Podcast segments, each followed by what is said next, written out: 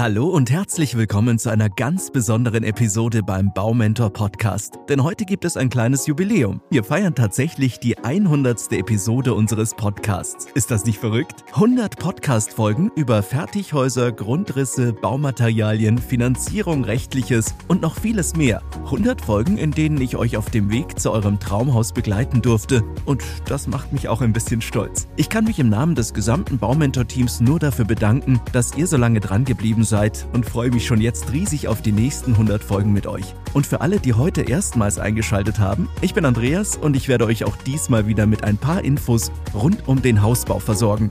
In der Jubiläumsfolge habe ich 15 Tipps für euch, welche Entscheidungen ihr vor dem Hausbau unbedingt treffen solltet. Seid ihr bereit? Dann legen wir am besten direkt los. Zu Beginn ist die bevorzugte Lage eures zukünftigen Zuhauses zu klären. Bevorzugt ihr das trubelige Großstadtleben oder zieht es euch doch lieber in eine idyllische Vorstadtsiedlung? Vielleicht seid ihr aber auch Naturfans und genießt die absolute Ruhe. Wo es tatsächlich liebenswerter oder besser gesagt lebenswerter ist, verrate ich euch in der 49. Episode, wo ich euch mehr über die Vor- und Nachteile des Stadt- und Landlebens verrate. Hört gerne mal rein und entscheidet selbst, welche Lage für euch besser geeignet ist. Sobald die Frage rund um die Lage eures zukünftigen Zuhauses geklärt ist, geht es an die nächsten Grundsatzentscheidungen beim Hausbau. Wer hinsichtlich Haustyp noch keinen erklärten Favoriten hat, hat nun die Qual der Wahl. Unterteilt werden die Haustypen nach folgenden Faktoren. Erstens Art der Nutzung und Größe. Zweitens Umweltrelevanz, energetische sowie ökologische Eigenschaften. Drittens Eigenleistung sowie Baustil. Hinsichtlich Nutzung und Größe spricht man unter anderem von klassischen Einfamilienhäusern, Doppelhaushälften, Bungalows und Reihenhäusern. Wirft man einen Blick auf die ökologische bzw. energetische Bilanz, erfolgt die Einteilung in Bio- bzw. Ökohäuser, Energiesparhäuser sowie Passivhäuser. Je nach Wunsch kann der Bau des Hauses komplett oder nur zu einem Teil von einem Bauunternehmen übernommen werden. Abhängig vom Grad der Eigenleistung gibt es zum Beispiel schlüsselfertige Häuser oder Ausbauhäuser. Baustile sind so verschieden wie die Geschmäcker der Hausbauer, von einem modernen Kubus, einer eleganten Stadtvilla über Häuser im mediterranen Stil bis hin zu Bungalows ist alles dabei. Sicherlich habt auch ihr bereits eine Vorstellung, wie euer Haus aussehen soll. Kommen wir zur nächsten Grundsatzentscheidung. Macht eine Einliegerwohnung Sinn? Grundsätzlich handelt es sich bei einer Einliegerwohnung um eine Wohnung in einem Eigenheim, die vom Eigentümer vermietet wird. Eine Einliegerwohnung bringt einen wesentlichen Vorteil mit sich. Durch die Vermietung lässt sich eine nicht unwesentliche Einnahme erzielen, die zur Kredittilgung oder als Sparguthaben verwendet werden kann. Auch die laufenden Betriebskosten lassen sich zu einem gewissen Anteil aufteilen. Habt ihr Kinder, solltet ihr zudem nicht außer Acht lassen, dass diese in späteren Jahren für den Nachwuchs oder für euch selbst genutzt werden könnte. Ein weiterer Bereich, über den ihr euch Gedanken machen solltet, ist die Energieeffizienz. Aber welches Ausmaß ist das Richtige? Wer beim Hausbau auf einen hohen Effizienzstandard setzt, tut nicht nur etwas für seinen Geldbeutel, sondern auch für die Umwelt. Je höher der Effizienzgrad ist, desto weniger Geld muss für die laufenden Energierechnungen eingeplant werden. Zur Veranschaulichung, ein Haus der Kategorie KfW Effizienzhaus 40 benötigt maximal 40 Prozent der Energie, die das entsprechende Referenzgebäude benötigt. Das Ausmaß an gesparter Energie beträgt somit im Vergleich wenigstens 60 Prozent.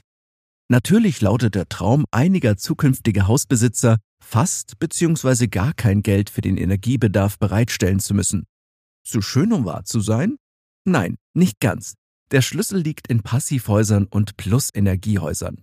Diese bedürfen nicht nur fast keiner Energie, sondern haben zusätzlich einen enormen Pluspunkt parat. Wird die überschüssige Energie eingespeichert, kann diese weitergegeben werden und damit das eigene Budget aufbessern. Weiter geht's mit einer Entscheidung, die ihr frühzeitig treffen solltet. Fertighaus oder Massivhaus? Um euch für die für euch richtige Bauart zu entscheiden, solltet ihr euch fragen, welche Punkte bei euch im Vordergrund stehen. An dieser Stelle kann ganz klar gesagt werden, dass Fertighäuser im Hinblick auf Planbarkeit und schnelle Fertigstellung die Nase vorne haben. Sobald euer Vertrag unterschrieben ist, könnt ihr davon ausgehen, dass ihr in vier bis acht Monaten schon in euer Traumhaus einziehen könnt. Auch die Qualität könnte dank eingespielter Prozesse kaum besser sein. Wie lange der Bau im Endeffekt wirklich dauert, hängt davon ab, ob ihr euch für ein schlüsselfertiges Haus entscheidet oder Teile in Eigenleistung durchführen wollt. Auch die Auftragslage des Anbieters spielt eine bedeutende Rolle. Die anfängliche Aufbauphase nimmt nur etwa ein bis drei Tage in Anspruch und ist nicht witterungsabhängig. Ganz im Gegensatz dazu steht die Bauphase eines Massivhauses. Diese kann sehr wohl vom Wetter beeinträchtigt werden, was mitunter große zeitliche Verschiebungen nach sich zieht. Ein ganz wichtiges Thema beim Hausbau ist zudem die Förderung, also externe Finanzspritzen. KfW-Häuser sind nicht nur in Sachen Energieeffizienz interessant, sondern auch aufgrund der von der KfW-Bank vergebenen Fördermittel. Gefördert werden dabei nachhaltige Immobilien wie Passivhäuser sowie Häuser, die einen KfW-Standard von 40 vorweisen können. Hier solltet ihr stets einen Überblick behalten, wie der aktuelle Stand ist und welche Möglichkeiten es gibt. Seid ihr Mitglied in der katholischen oder der evangelischen Kirche? Dann könnt ihr hinsichtlich der Vergabe eines Grundstücks mit Erbbaurecht anfragen. Somit habt ihr im Idealfall mehr finanzielle Freiheit für die Gestaltung eures Baus. Förderungen gibt es aber auch bei Banken auf Länderebene. Förderanträge für solche sind in der Regel beim zuständigen Landratsamt bzw. beim zuständigen Referat zu stellen. Nie verkehrt bei der Planung eures Hauses ist der Blick in die Zukunft, wobei die Barrierefreiheit nicht zu kurz kommen sollte. Wenn ihr auf Barrierefreiheit im Eigenheim setzt, seid ihr für alle Lebenslagen gerüstet. Barrierefreier Wohnraum ist das Ergebnis moderner Gestaltungsmöglichkeiten, die das Ziel verfolgen, möglichst ergonomische Lösungen umzusetzen. Zielgruppen sind nicht nur Personen mit Behinderungen, sondern auch Familien mit kleinen Kindern und alle jene, die ihr Zuhause möglichst lange selbstbestimmt bewohnen möchten. Die Barrierefreiheit zeichnet sich durch diverse Attribute aus. Dazu gehören unter anderem ein offener Grundriss, der die Begehung mittels Rollator oder Rollstuhl ermöglicht, sowie großzügige Eingänge mit einer Höhe von wenigstens 205 cm und einer Breite von 90 cm. Treppen, sofern ihr keinen Bungalow baut, sollten aus Sicherheitsgründen ohnehin rutschfest, adäquat beleuchtet und gut begehbar sein. Und wie sieht es eigentlich mit dem Grundriss aus? Entscheidet ihr euch für die moderne und offene Variante oder doch lieber für die klassische mit mehreren kleinen Räumen? Eine weitere Entscheidung, die nur ihr treffen könnt. Wer beim Thema Grundriss eine offene Raumaufteilung bevorzugt, unterstützt die oben beschriebene Barrierefreiheit im Eigenheim. Ein offener Raumcharakter überzeugt zudem durch viel Licht und eine gute Luftqualität. Optisch gesehen verleiht ein offener Grundriss Möbelstücken, Gemälden und anderen dekorativen Gegenständen besonders viel Gewicht. Durch eine zielgerichtete Anordnung lassen sich spezielle Bereiche wie eine Leseecke mit Bücherwand oder ein Arbeitsbereich trotz der fehlenden Aufteilung problemlos einrichten. Bevorzugt ihr ein größeres Maß an Privatsphäre, solltet ihr eher zu einem geschlossenen Grundriss tendieren. Rückzugsorte sind auf diese Weise leichter zu schaffen.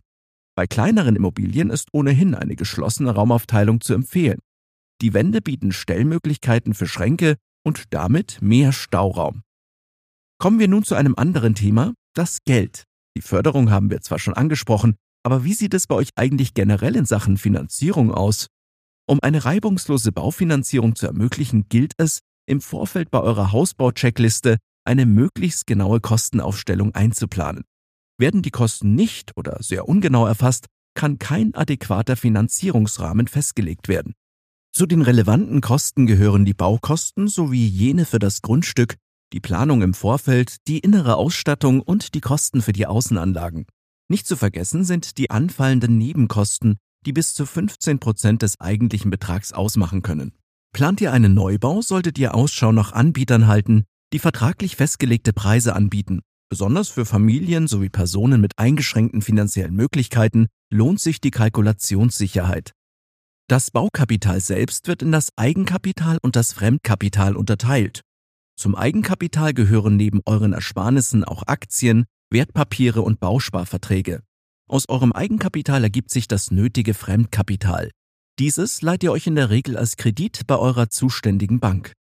Auch online gibt es die Möglichkeit, einen Immobilienkredit aufzunehmen. In seltenen Fällen ist das gesamte benötigte Kapital vorhanden und muss nicht erst geliehen werden. Hierbei spricht man von einer Vollfinanzierung. Zu beachten ist, dass diese als risikoreich eingestuft wird vor allem bei hohen Zinsen.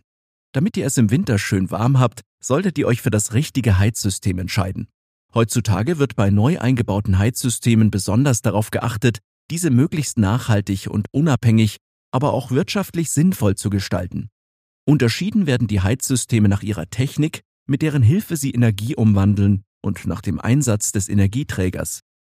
Vom Einsatz fossiler Energieträger rate ich euch aufgrund der umwelttechnischen Auswirkungen sowie der aktuellen Energiesituation ab.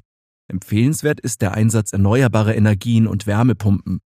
Holzheizungen sind vor allem dann ratsam, wenn es sich um moderne Heizungen handelt. Eine gute Kombinationsmöglichkeit bildet die Solarthermie. Ohnehin lässt sich diese in beinahe alle Heizungen integrieren. Eher neu und bereits überaus beliebt ist die Mischung aus Sonnenenergie und Wärmepumpe. Bei entsprechender Planung können Wärmepumpen nicht nur im Neubau, sondern auch in einem Altbau installiert werden. Neben der Solarthermie werden sie häufig mit einer Gasbrennwertheizung kombiniert. Ein System mit Erdwärme funktioniert in der Regel monovalent. Auch über die Haustechnik im Allgemeinen solltet ihr euch im Vorhinein Gedanken machen. Grundsätzlich sind unter der Haustechnik sämtliche Anlagen und Geräte zu verstehen, die euer Zuhause wohnlich und komfortabel machen. Dazu gehören unter anderem eure Heizung, die Versorgung mit Strom, Wasseranschlüsse, die Beleuchtung, das Smart Home sowie die Lüftungsanlage. Mein Tipp, richtet eure Haustechnik möglichst langfristig aus. Auch wenn die Anschaffungskosten recht hoch sind, werden sich diese auf Dauer für euch auszahlen. Passend hierzu könnt ihr euch die Podcast-Episoden Nummer 58 und 81 anhören, wo ihr mehr über die gängige Haustechnik erfahrt und die neuesten Trends. Nicht ganz einfach bei der Planung zu klären ist auch die Frage, ob ein Keller für euch Sinn macht oder eine Bodenplatte nicht auch vollkommen ausreicht. Im Gegensatz zu Wänden oder einer Heizung lässt sich ein Keller nicht nachträglich einsetzen. Grundsätzlich bringt ein Keller jede Menge Stauraum mit sich. Neben Garten- oder Freizeitgeräten ist er in der Regel auch der Ort, an dem sich eure Heizung befindet. Wer auf einen Keller verzichtet, sollte im Blick haben, dass dann andernorts eine Aufbewahrungsmöglichkeit für oben genannte Dinge geschaffen werden muss. Zu betonen ist aber, dass ein Keller nicht unerhebliche Auswirkungen auf die Baufinanzierung hat. Die Kosten für einen Keller betragen im Vergleich mit jenen für eine Bodenplatte das Dreifache. Sowohl für den Keller als auch den Bau mit Bodenplatte gibt es clevere Konzepte. Euer Architekt wird euch hier die Vor- und Nachteile aufzeigen. Er erklärt euch auch, warum mittlerweile immer mehr Bauherren mit Bodenplatte anstatt mit Keller bauen. Bleiben wir bei Stauräumen und Aufbewahrungsmöglichkeiten und werfen wir bei der nächsten Grundsatzentscheidung einen Blick auf die Garage bzw. den Carport. Garagen und Carports unterscheiden sich in erster Linie in der Art ihrer Bauweise. Garagen werden meist geschlossen errichtet und verfügen über ein mechanisch oder digital verschließbares Tor. Das bietet Schutz vor Witterung und trägt unter Umständen zu einer längeren Lebensdauer eurer Fahrzeuge bei. Carports dagegen verfügen weder über geschlossene äußere Wände noch über ein Tor und bieten damit keinen vergleichbaren Schutz vor Witterungseinflüssen. Zwar wird das Auto vor Regen und Schnee noch einigermaßen geschützt, ein Vereisen der Scheiben bei sehr kalten Temperaturen kann aber nicht verhindert werden. Ein bedeutender Punkt, der für eine Garage und gegen einen Carport spricht, ist der der Sicherheit. Da Carports nicht geschlossen werden können, ist das Auto etwaigen Diebstahl oder Vandalismus weitaus stärker ausgesetzt.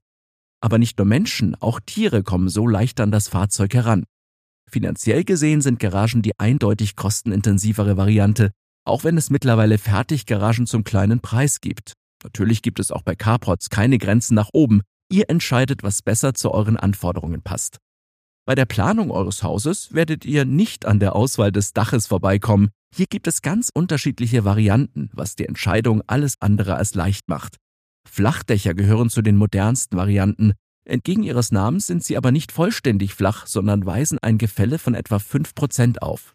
Anders würde diese Dachart auch gar nicht funktionieren, da ein Ablaufen von Regen und Schmelzwasser nicht gewährleistet werden könnte. Aufgrund der außen verlaufenden Attika ist die Neigung optisch aber nicht ersichtlich. Pultdächer verdanken ihre Herkunft der Industrie. Wie die Flachdächer verfügen sie über eine Neigung, die bei dieser Variante aber deutlich höher, nämlich zwischen 11 und 60 Grad ausfällt. Aus diesem Grund sind sie ideal für das Anbringen einer Solar- oder Photovoltaikanlage. Satteldächer gelten nicht als modern, sondern als klassische Dachart. Sie bestehen aus zwei Dachflächen, die an der höchsten Stelle ineinander übergehen. Durch die Giebelflächen besteht die Möglichkeit, zu einem späteren Zeitpunkt zusätzlichen Wohnraum zu schaffen. Wer optisch ein robustes Design bevorzugt, sollte einen Blick auf Walmdächer werfen. Diese bestehen aus vier Dachflächen, die dem Haus von allen Seiten Schutz bieten. Aus diesem Grund sind Walmdächer vor allem in Gegenden mit extremeren Witterungsbedingungen beliebt. Ach ja, und dann wäre da noch eine Frage zu klären. Welcher Fertighausanbieter passt am besten zu euch? Bei der Auswahl des Anbieters solltet ihr mit Bedacht vorgehen.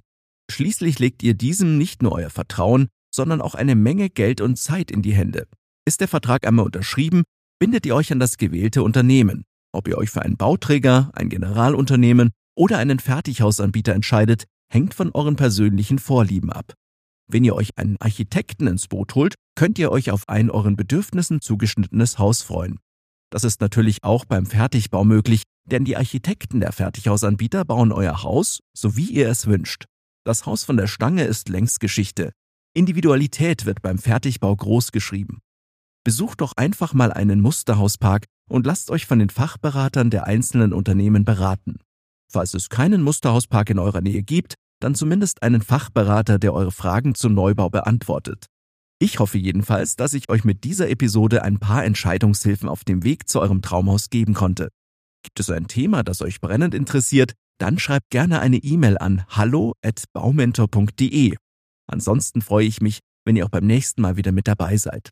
Wir vom Baumentor-Team werden jetzt noch ein bisschen unser Podcast-Jubiläum feiern. Bis zum nächsten Mal und ganz liebe Grüße, euer Andreas und das gesamte Baumentor-Team.